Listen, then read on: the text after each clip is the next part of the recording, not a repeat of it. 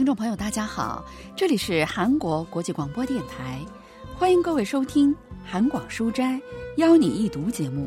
本周要为您介绍的是韩国作家李成宇的小说《与书共眠》的下部。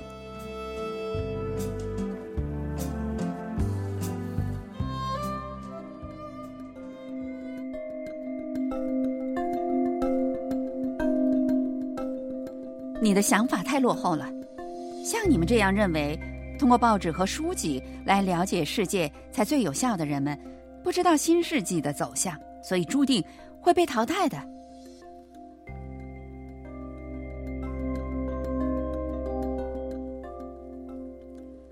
三月十五日十一时三十分，曾上门送货，因收件人不在，未能妥善送至收件人手中。总有邮件寄给这个人。您知道我搬来之前的住户是叫程木京吗？对，他的名字就是程木京。那他怎么？您不知道啊？他死了。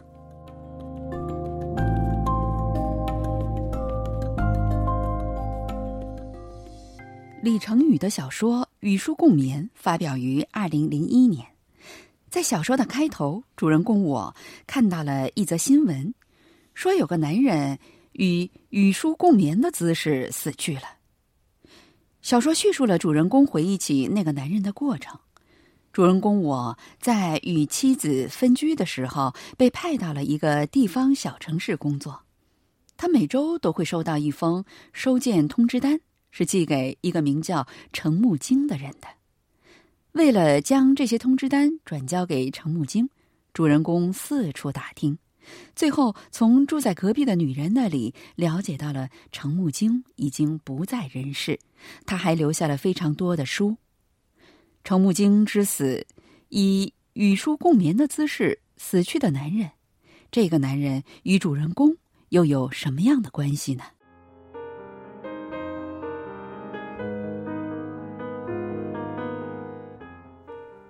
那个人死了。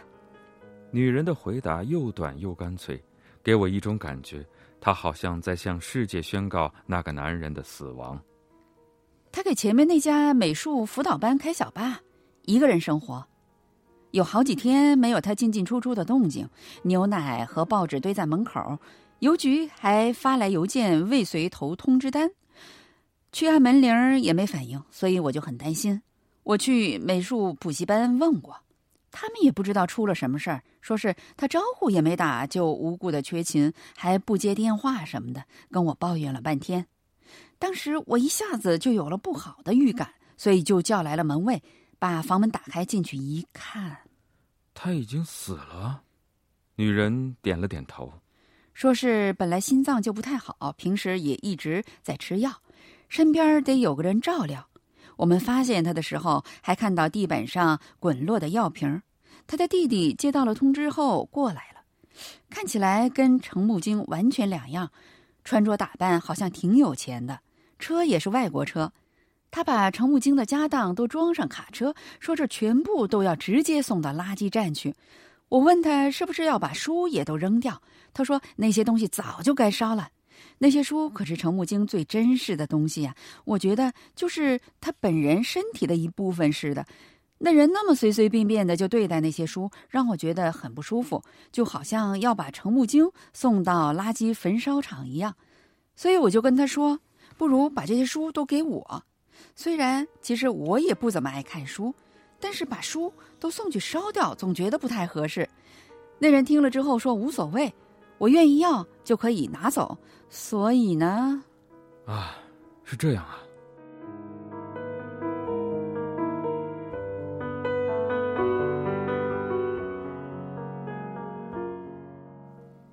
主人公拜托隔壁的女人，像以前一样替他收下寄给程木京的邮件。几天后，隔壁的女人递给下班回来的韩正泰一个很大的包裹。发件人写的是图书配送合作社。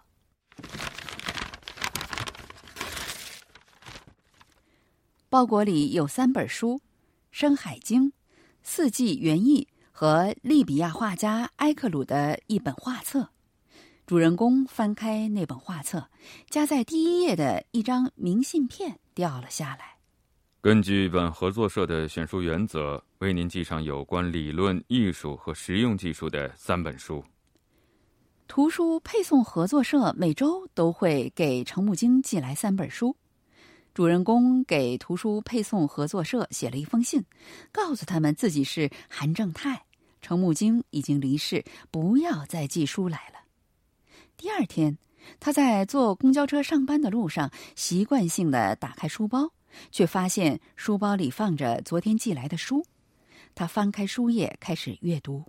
后来，不仅在上下班的路上，在公司工作的时候，下班回家之后，也开始看书。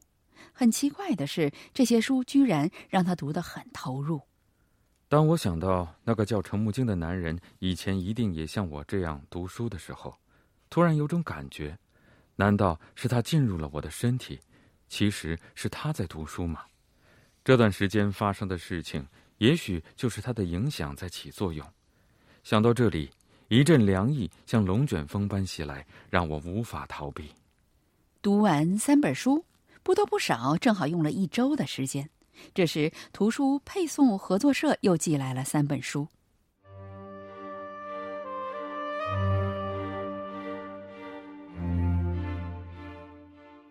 我开始像理所当然那样读起了这些书。我在家里、公司里和公交车上，还有在餐厅和茶房里读了有关葡萄酒的一切、西伯利亚游记和心灵的诠释，感觉这些书就是寄给我的。对图书配送合作社也不再感到陌生，对程木经这个名字也一样。我读着寄给程木经的书，没有丝毫的不自在。这也许也意味着，在我的意识中，程木经并不陌生。就这样，我对从未有所了解的图书配送合作社和程木经越来越熟悉，也通过这样的方法，渐渐地开始适应这个被我看作是偏远地区的新城市的生活。就这样，慢慢地适应着没有妻子、独自一人的生活。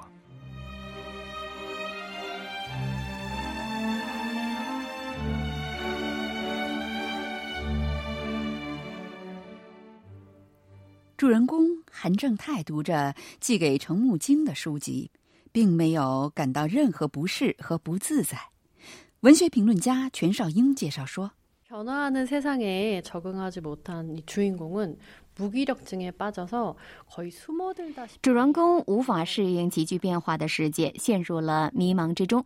他好像呢要从现实中隐身一般搬了家，但是却总是收到不知何人寄来的邮件，这当然会让他感到恐慌，担心是有人在监视着自己。但是在他知道了程木经的事情以后，情况呢就发生了一百八十度的变化。他甚至开始以程木经的身份接收并且阅读图书配送合作社寄来的书，而且觉得这些书呢就好像是自己亲自挑选的一般，非常的满意。书籍带来的新世界给了他阅读的喜悦，也给他带来了活力。从这样的变化中，我们可以看到，书籍对于一些人来说仍然具有相当大的影响力，而这也是小说想要传递的一个信息吧。아주강력한힘을발휘할수있을것이라는이작품의메시지가담겨있습니다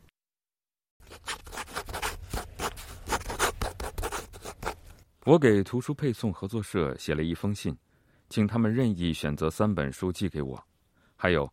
过去几个月的书钱还没支付，请他们告诉我该采取什么方式付费，然后把我的名字写好，把信放进了信封里。但是不知怎的，总有一种奇怪的感觉在脑海里萦绕，于是我又打开了信封。我把自己的名字涂掉，又写上了程木经的名字，就好像从很久以前就已经在用这个名字，心里感到非常适宜。不久后，主人公又收到了三本书，一并寄来的还有一个便签儿，上面写着书费已经支付过了。书籍是按照合作社的原则选择的。这三本书虽然并不是主人公亲自挑选的，但他丝毫没有不满，甚至仿佛觉得这些书就是自己订购的。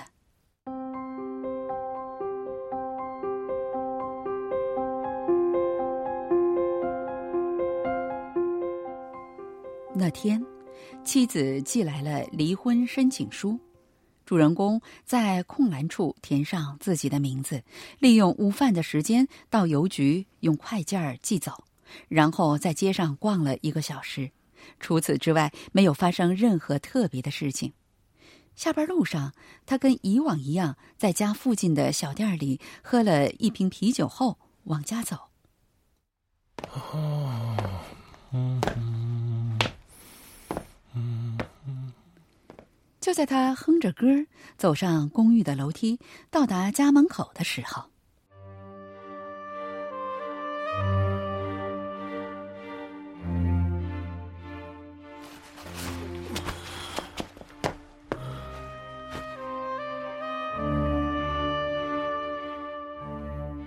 蜷缩在墙角的一个身影扶着墙摇摇晃晃的站起来，我吃了一惊，停住了脚步。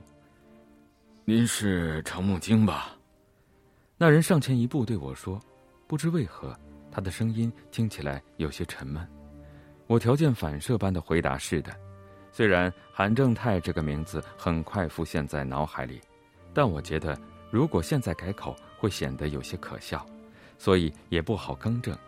这也许是因为这段时间来一直在读以程木经的名字收到的书。自然而然地把韩正泰和程木经同化了，好像还有一种韩正泰又怎样，程木经又怎样的想法。实际上，在男人问我是不是程木经的时候，我就已经大致猜到了他的身份，所以很快就放下了警戒。我是图书配送合作社的张，冒昧来访，十分抱歉。没关系，实际上我也很想见您一面，这可不是客套话。更不是在撒谎，实际上我还有好几次想照着邮件上的发信人地址去找找看呢。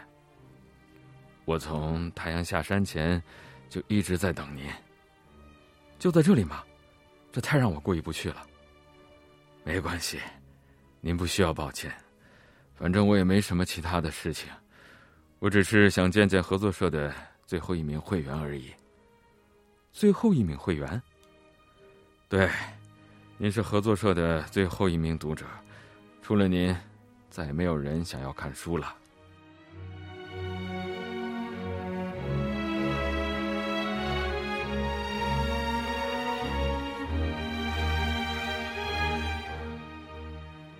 图书配送合作社的张好像喝了酒一样，身体失去了平衡，向前倾斜着。呃，对不起，我喝酒了。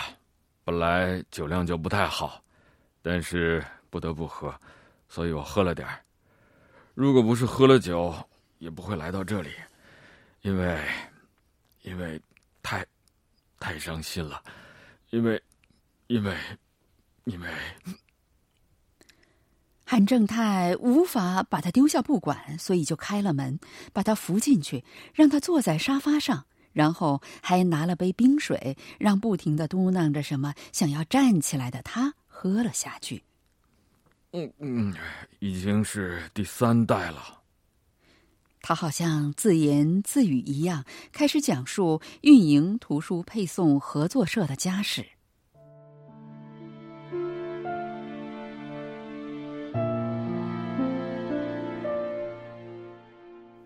我父亲，我父亲的父亲。都做着同样的事。父亲的父亲带着自己手抄的书，到处去寻找那些识字的人们。我父亲毕生生活在老百姓被权力压榨、蒙蔽的社会里，偷偷的运送禁书，当然还有一些不是禁书的书籍。有人贬低我们是书贩子，但书籍是可以撼动世界的力量，所以，我们为自己保护和普及这些书籍而感到自豪。您知道吗？在首尔的一座王宫地下发现的《翠华堂日记》，就是我父亲的父亲亲自手抄出来介绍给世人的，一共一百本。还有《西方见闻录》也是，我父亲更是保存和配送了不知道多少的书籍，那可是要冒生命危险去做的事啊！那个时候，我去，我到底在说什么？他看起来好像无法承受某种自责感，双手抱着头，不停的揪扯着自己的头发。我们的读者，从学生到主妇，从劳工到记者，还有教授、画家、诗人和演员等都有。不夸张的说，所有的人都读过我们的书。我们会为读书的人们寄去各种书籍，但是现在都结束了，不再有新的会员了。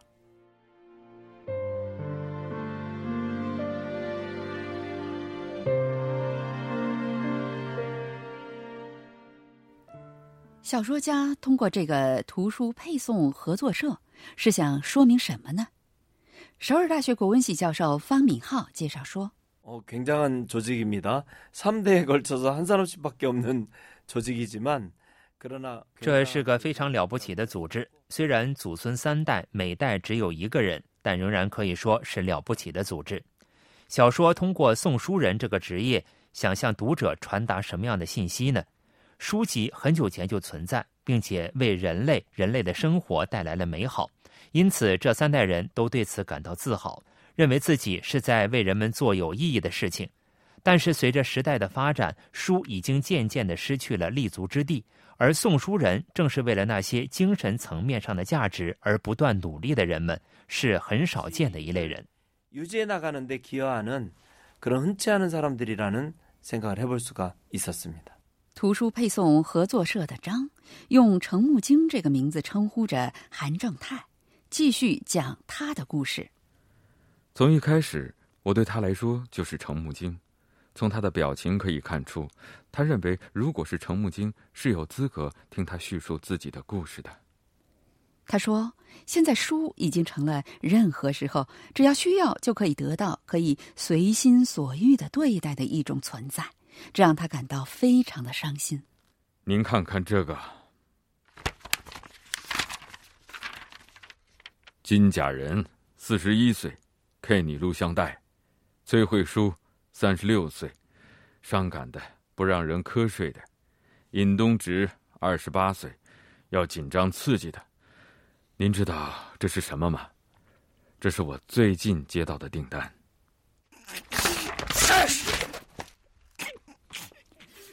图书配送合作社的张，哽咽着痛哭了起来，后来便一头栽倒在沙发上睡着了。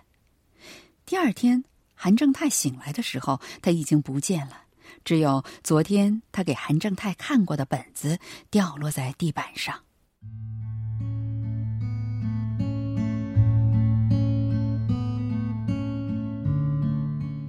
听了韩正泰的话。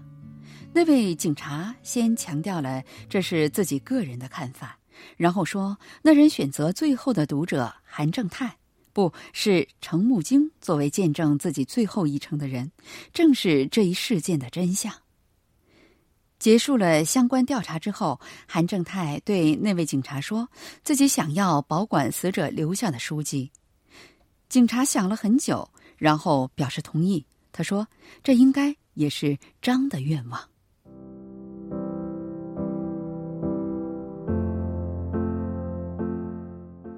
第二天，我马上就去把送书人的那些书拉了回来。没有任何人表示异议，也没有任何人表示也想要。我的单间公寓被这些书挤满了，就好像送书人的房间一样。书被垒起来，砌成了书塔，居然有十多个，几乎连落脚的地方都没有了。我的房间也开始看起来像是堆满了陪葬品的坟墓。就好像几天前报纸上刊登的送书人的房间一样，我避开地板上的这些书，把身体屈成 S 型睡着了。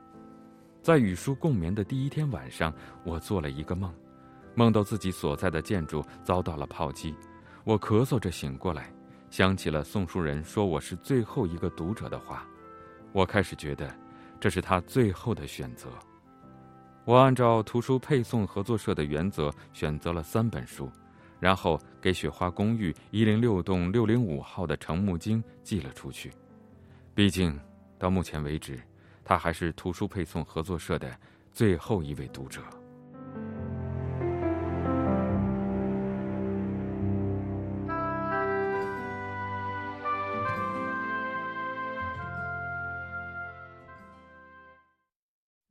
마치 성목경이 살아있기라도 하는 것처럼 성목경의 집이었던 자신의 아파트로 主人公就好像程木经还在世那样，往以前程木经的家，也就是现在他自己居住的公寓，寄出了三本书。这一举动呢，颇有一些将送书人张的意志继承下去的意味。这里呢，包含了主人公希望书籍的生命永远不会熄灭的愿望，也是作者本人的希望吧。 小说描写了两个人死亡，一个是图书配送合作社最后一名读者程木金的死亡，另一个则是送书人张的死亡。他们两个人的遗物呢都是书，但却没有一个人想要继承这些书。也就是说，在现在这个社会，想要传播书籍的人和愿意读书的人都已经消失了。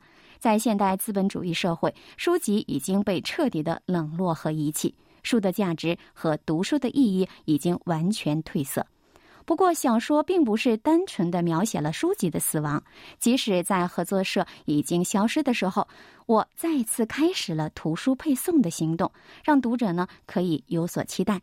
即使时间流逝，但书籍所具有的固有价值是不会完全消失的。